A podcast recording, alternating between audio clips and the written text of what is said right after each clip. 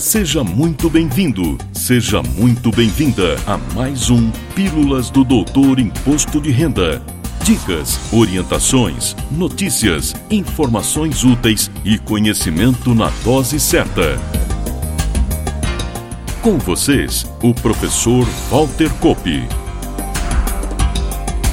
Olá, vamos falar de imposto de renda.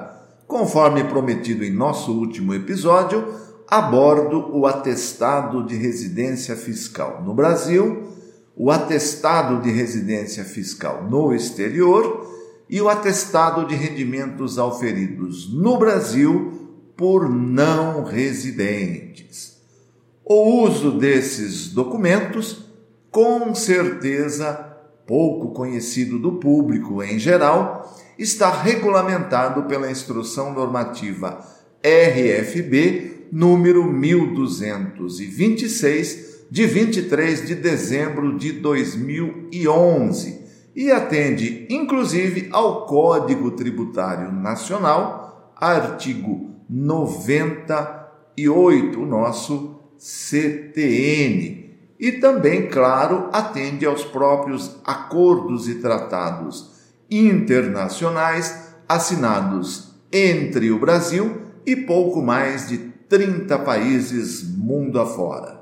Resolvi trazer o assunto porque tenho batido na tecla de que residência fiscal não é opcional e também que não dá para escolher onde ter sua residência fiscal. Ainda que você encontre na internet artigos e orientações em contrário, elas carecem de embasamento legal e normativo. Os tratados e acordos internacionais modificam a legislação interna e podem trazer situações específicas com relação à residência fiscal. Mas a regra geral é essa. Claro que é um assunto polêmico e cada vez que se lê as normas que tratam do assunto aparecem dúvidas novas.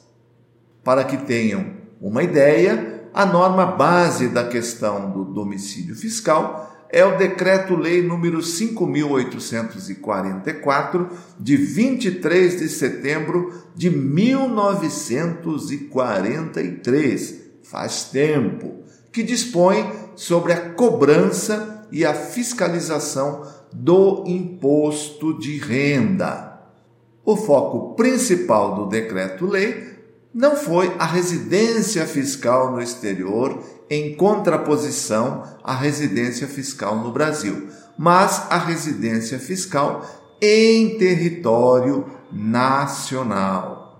A situação de residente no Brasil ou no exterior deve ser analisada conforme o que consta na Lei 9718 de 27 de novembro de 98 e Instrução Normativa SRF número 208 de 27 de setembro de 2002.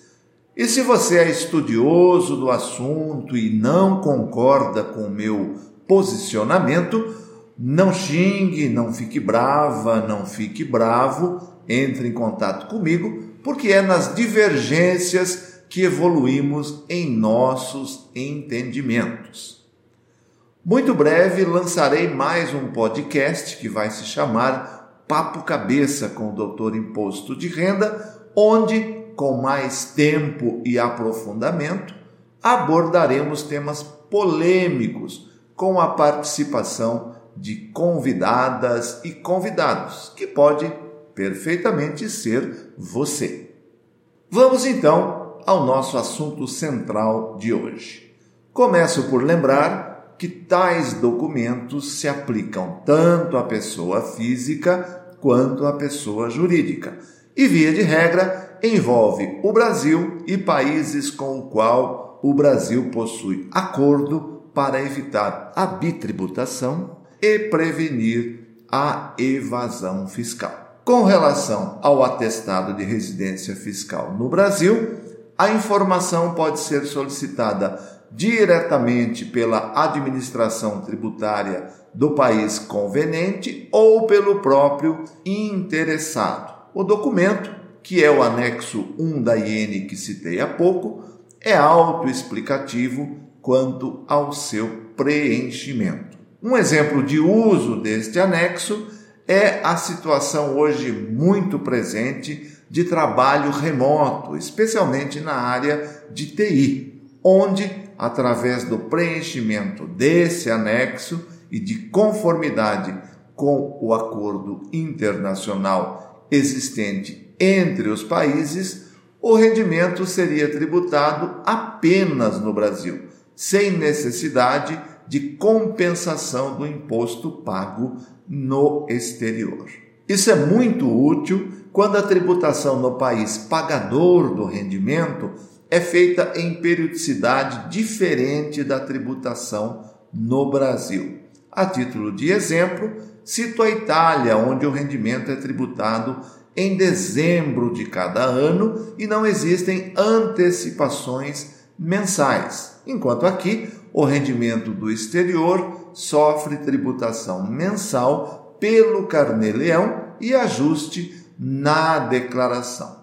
Quando isso ocorre, não é possível compensar o imposto no carnê-leão, uma vez que a compensação é do imposto pago e não do imposto a pagar. O segundo documento, anexo 3 da instrução normativa, é o atestado de residência fiscal no exterior e serve para o fisco brasileiro atestar para a autoridade do país convenente os valores recebidos aqui no Brasil por este contribuinte em situação de residente no exterior, sempre com o objetivo de afastar a bitributação e prevenir a evasão fiscal.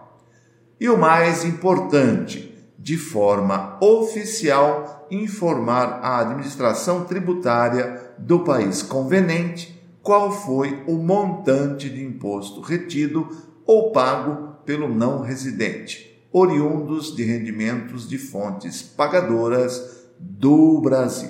E por último, mas não menos importante, temos o atestado de rendimentos auferidos no Brasil por não residentes, que é o anexo 2 da instrução normativa e, como o próprio nome do formulário sugere, serve para comprovar para a autoridade fiscal do país convenente valores recebidos no Brasil por não residente. A diferença deste documento e do atestado de residência fiscal no exterior é que neste documento existe a declaração assinada da fonte pagadora dos rendimentos. E para finalizar, duas informações importantes com relação aos formulários. A primeira diz respeito ao uso de formulários oficiais estrangeiros, ainda que apresentados diretamente